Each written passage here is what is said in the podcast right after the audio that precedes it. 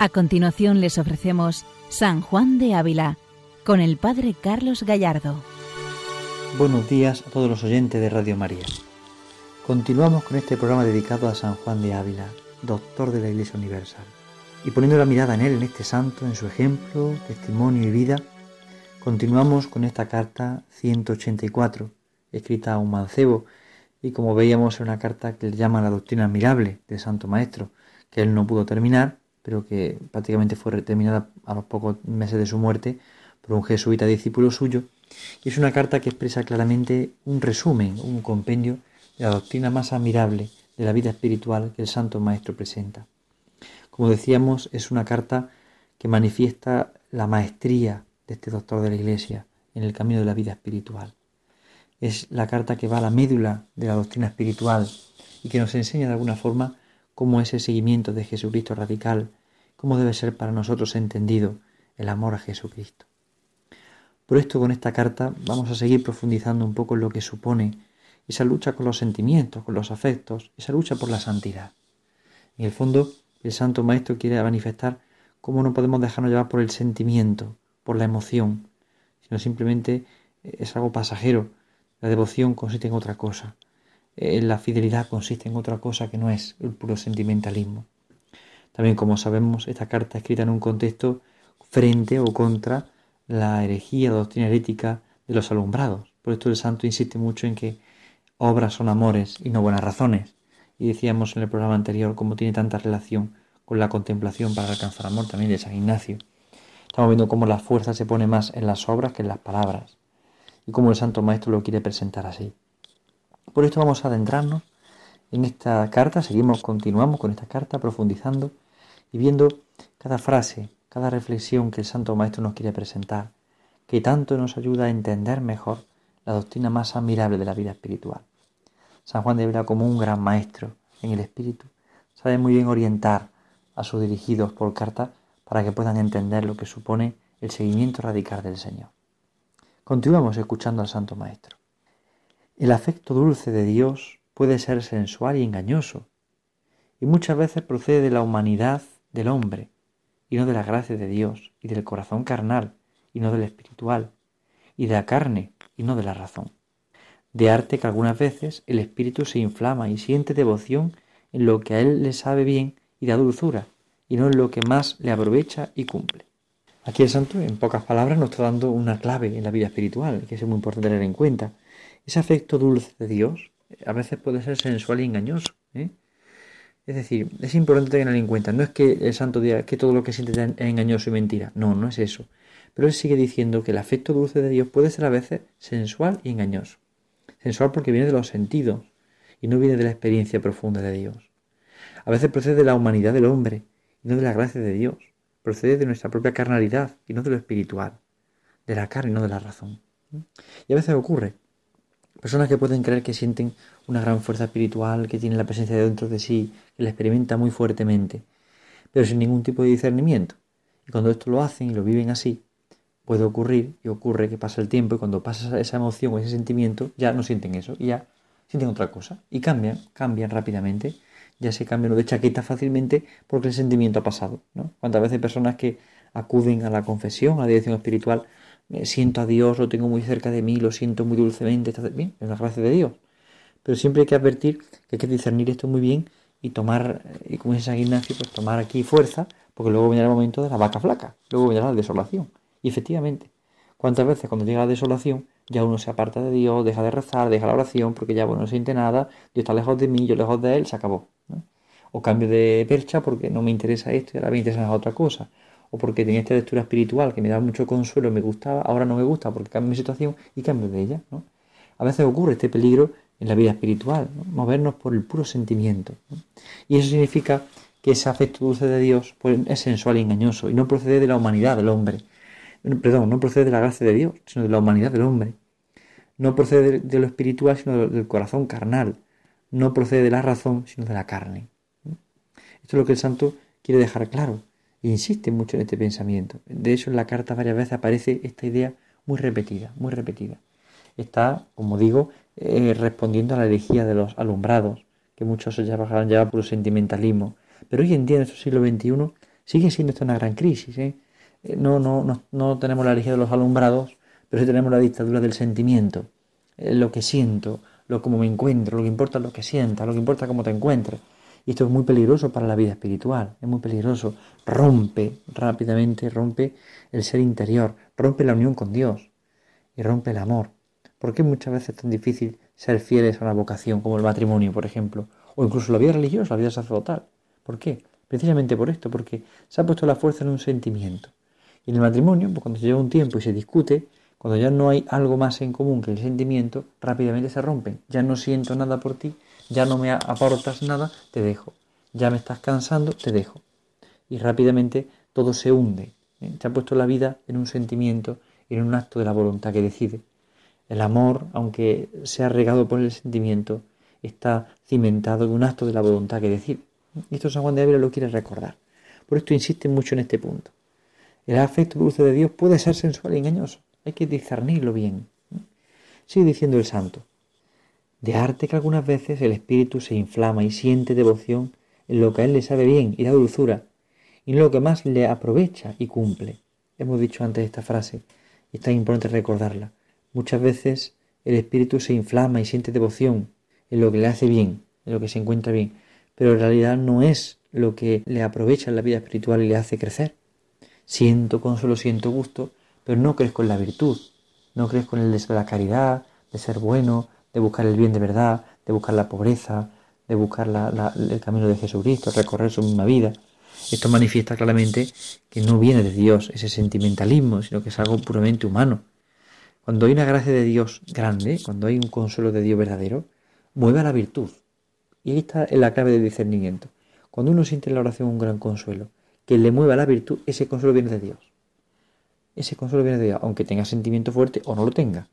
Pero cuando le mueve a la virtud, cuando le mueve a buscar el bien, la bondad, la verdad, la belleza, cuando le mueve a, tener un corazón bueno, a ejercer la caridad con los demás, a buscar una virtud concreta, a trabajarla, esa, entonces sí viene ese consuelo de Dios.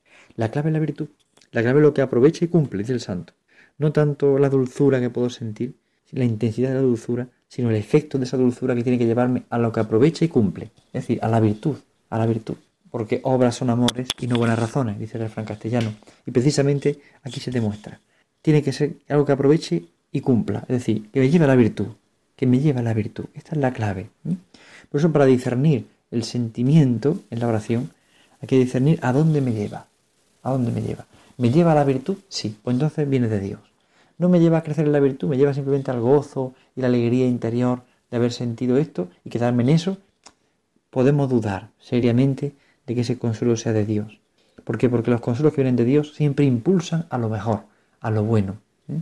Cuando uno está en la oración y está en contacto con Dios y de repente siente la presencia de Dios fuertemente, siente el amor de Dios y ese amor le lleva a amarle mucho y a entregarse a la penitencia a la oración y le lleva a hacer la caridad con los demás y a comprender a los demás con otra, a ver a los demás con otros ojos, con otra visión. Entonces sí, entonces ese consuelo puede tener visos de ser de Dios realmente. Pero cuando no me mueve a la virtud, tenemos un pequeño problema. ¿eh? Por eso es importante discernirlo, discernirlo bien. Y darnos cuenta que hay devociones que nos saben bien y nos dan dulzura, pero no aprovecha y cumple. Aprovecha y cumple cuando lleva la virtud. Dice el santo, verlo es devoto porque le sucedió a su gusto tal cosa, y dice, bendito sea Dios que ansí me dio este aparejo o esta buena ocasión para le servir a mi contento, y me puso en esta quietud a donde nadie me va a la mano, Rezo cuando quiero, duermo cuando hay gana. Dejadme hacer lo que quiero, tengo paz con otras cosas. Y cada uno sabe de este jaez que abrevio porque habemos topado cantera muy larga. Y si Dios le quita el gusto aparejo y le envía tentaciones, necesidades, cuidados, cruces y le aflige con infamias, testimonios y riesgos, tómalos con impaciencia y tristeza. ¿Veis, hermano?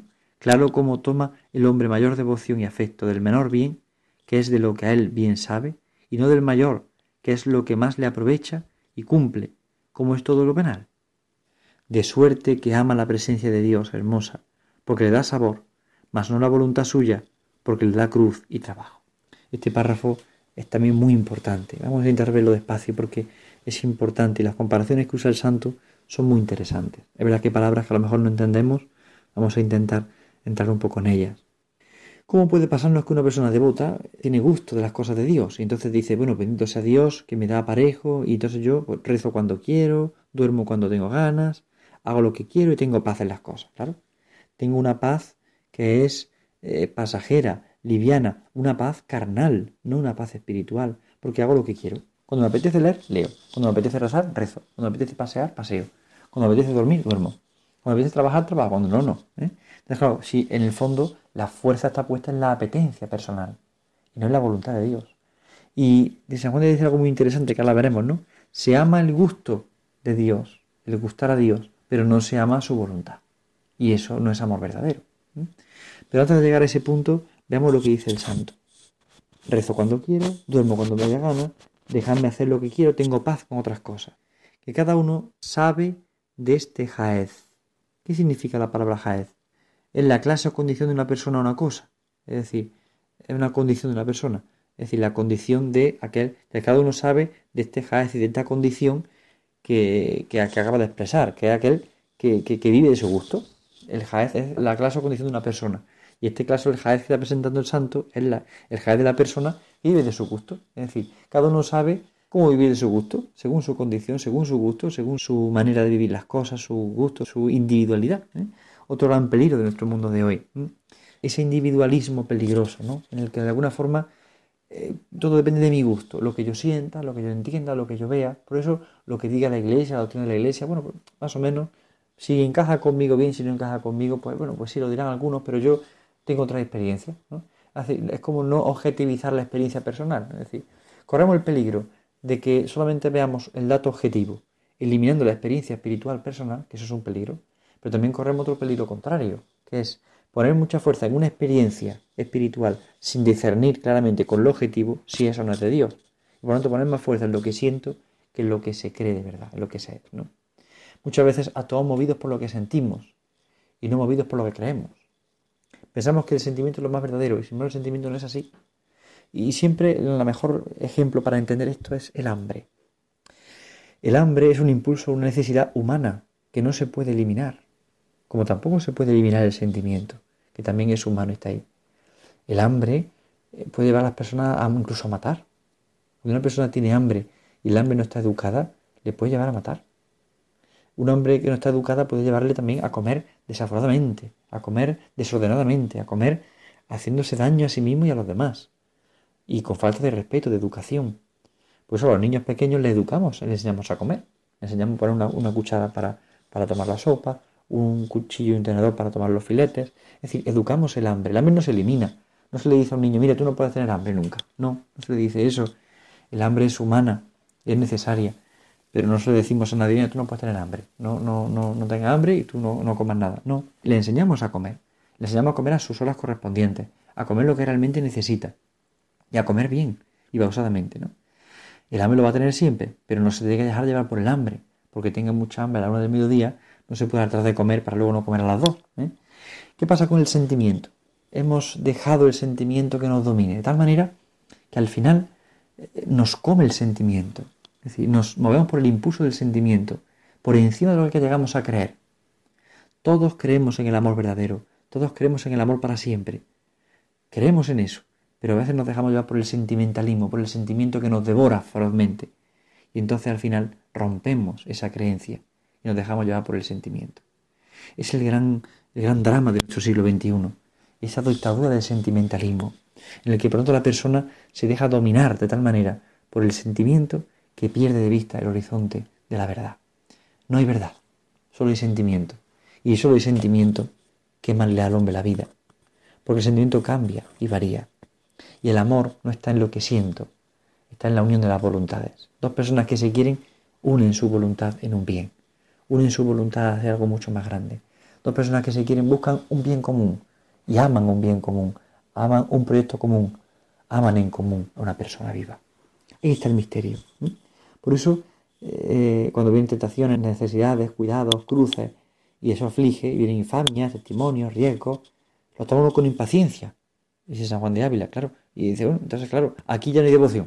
Hay devoción solamente cuando siento y no cuando comparto el padecer de Cristo. Entonces aquí no estoy amando de verdad. Estoy viviendo por el puro sentimiento. Ya digo, el sentimiento es humano y no podemos eliminarlo. pero siempre tenemos que educarlo.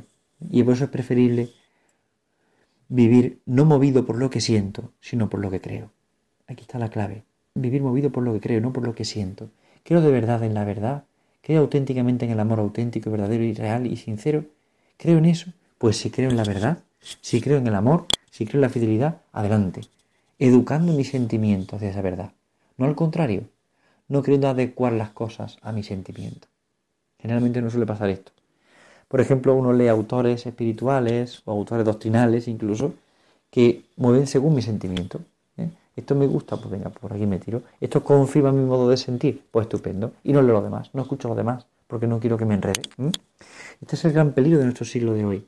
Por esto el santo, aunque está hablando de un contexto de alumbrados, hoy en día tenemos otra nueva secta que, es parecida a los alumbrados. Y es este modo de entender la vida puramente por el sentimentalismo. Ya digo, el sentimiento no es malo, como el hambre no es mala. Una persona que no tiene hambre muere. Una persona que no tiene sentimientos muere. Pero el hambre se educa y se come lo que realmente se necesita y se come bien. Entonces se hace del hambre un arte.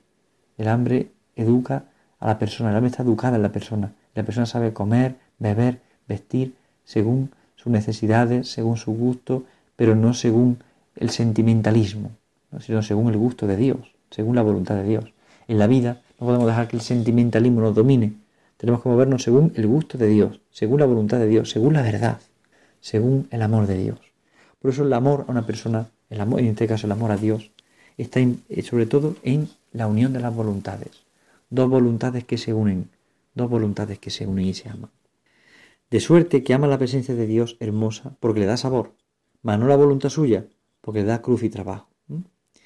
Este es el problema. Uno cree que ama a Dios porque le da consuelo. Y no está mal eso, ¿eh? no está mal recibir el consuelo de Dios. Pero amar a Dios no implica solamente amar su presencia porque me dé consuelo y me dé sabor, sino amar también su voluntad. En esto consiste el amor a Dios. En amar su consuelo, por supuesto, pero también amar su voluntad. Quien come, cuando tiene hambre, por seguir este ejemplo que estábamos poniendo, también disfruta de la comida, claro que sí. Disfruta de lo que está comiendo. Es decir, disfrutamos de la presencia de Dios y de su hermosura, pero no comemos por eso desaforadamente. ¿eh? Comemos bien, ordenadamente, buscando lo que realmente nos necesitamos y nos ayuda. Pues igual, ¿no? Uno tiene que disfrutar de la presencia de Dios, claro que sí, y disfrutarla siempre, pero al mismo tiempo amar su voluntad. Y precisamente disfrutar la presencia de Dios nos ayudará, si lo vivimos bien, a amar de verdad la voluntad. Amar de verdad la voluntad. Y entonces nos dará la fuerza y la gracia para seguir adelante. Nos dará la fuerza y la gracia para caminar. Aquí está el misterio. Por eso el misterio de nuestra vida consiste sobre todo en este caminar y padecer por Cristo, en esa unión de voluntades. Ahí está el punto. El punto importante es buscar siempre la presencia de Dios y al mismo tiempo unir la presencia a su voluntad. Buscamos la cruz y el trabajo, la unión de la voluntad, la unión de voluntades, unir nuestra vida con la suya. Ahí está el misterio de la santidad. Por eso es importante educar el sentimiento educar el sentimiento de nuestro corazón para buscar en todo lo que agrada al Señor. Bien, es verdad que hemos dedicado mucho a este punto, pero es importante para la vida espiritual. Y San Juan de Ávila insiste. De hecho, en la carta seguirá recordándolo más a menudo, porque insiste mucho en esta necesidad del amor de Dios, en esta necesidad de experimentar de verdad lo que es su voluntad, de experimentar de verdad lo que Dios quiere de nosotros y amar su voluntad. Esa es la clave. ¿Quieres saber si eres discípulo de Cristo? Ama su voluntad. Pero no te engañes, no pienses que su voluntad es que tú hagas lo que quieras, que tú hagas lo que te gusta. Eh, la voluntad de Dios se, se descubre precisamente en el discernimiento, discerniendo la vida espiritual y objetivizándola con la verdad de la, de la fe, la verdad del Padre Espiritual que te guía y te ayuda, la verdad de la doctrina de la Iglesia, del dogma, de la experiencia de fe, de la experiencia de los santos. Es decir, no, no te engañes en pensar que por lo que tú sientes es clave para todo y solamente vale eso. No. Lo que tú sientes debe ser educado y orientado según la voluntad de Dios. Amar su voluntad. Ahí está la clave de nuestra vida. Amar su voluntad. Y vamos a hacer este ejercicio. Hoy podemos pedir al Señor la gracia de amar su voluntad. Y eso significa recorrer el camino del esposo, como dice San Juan de Ávila, es decir, recorrer la vida de Cristo, recorrer sus caminos, recorrer su vida, amar su vida, amar su corazón. Ahí está el misterio amar la vida en Dios, amar su vida, amar lo que Él ama, amar la cruz, la humillación, el padecer por Cristo. Evidentemente, nosotros no somos una fe o una religión que vive solamente enfocado todo en el dolor, no, no. Vivimos en el amor, pero el amor se demuestra precisamente en las obras y se demuestra en el padecer por Cristo con Cristo. Cuando se padece por Cristo y en Cristo, se vive el auténtico gozo verdadero, el gozo espiritual. La auténtica devoción y el auténtico afecto está en la unión de las voluntades. Bien, pues pidamos esta gracia a la Virgen Santísima y a San Juan de Ávila como intercesor nuestro. Pidamos entender esto, que yo para amar al Señor tengo que unir mi voluntad con la suya, que la clave de la vida espiritual está en las obras que son amores y no buenas razones, que mi vida se una a la voluntad de Dios, que se una de verdad, que ame no solamente la hermosura de su presencia, como dice el santo, sino su voluntad, que es cruz y trabajo, pero también y sobre todo es virtud, alegría, gozo y esperanza. Si amamos la cruz, viviremos la vida en Dios. Que el Señor nos bendiga. Buenos días a todos. Han escuchado San Juan de Ávila, dirigido por el Padre Carlos Gallardo.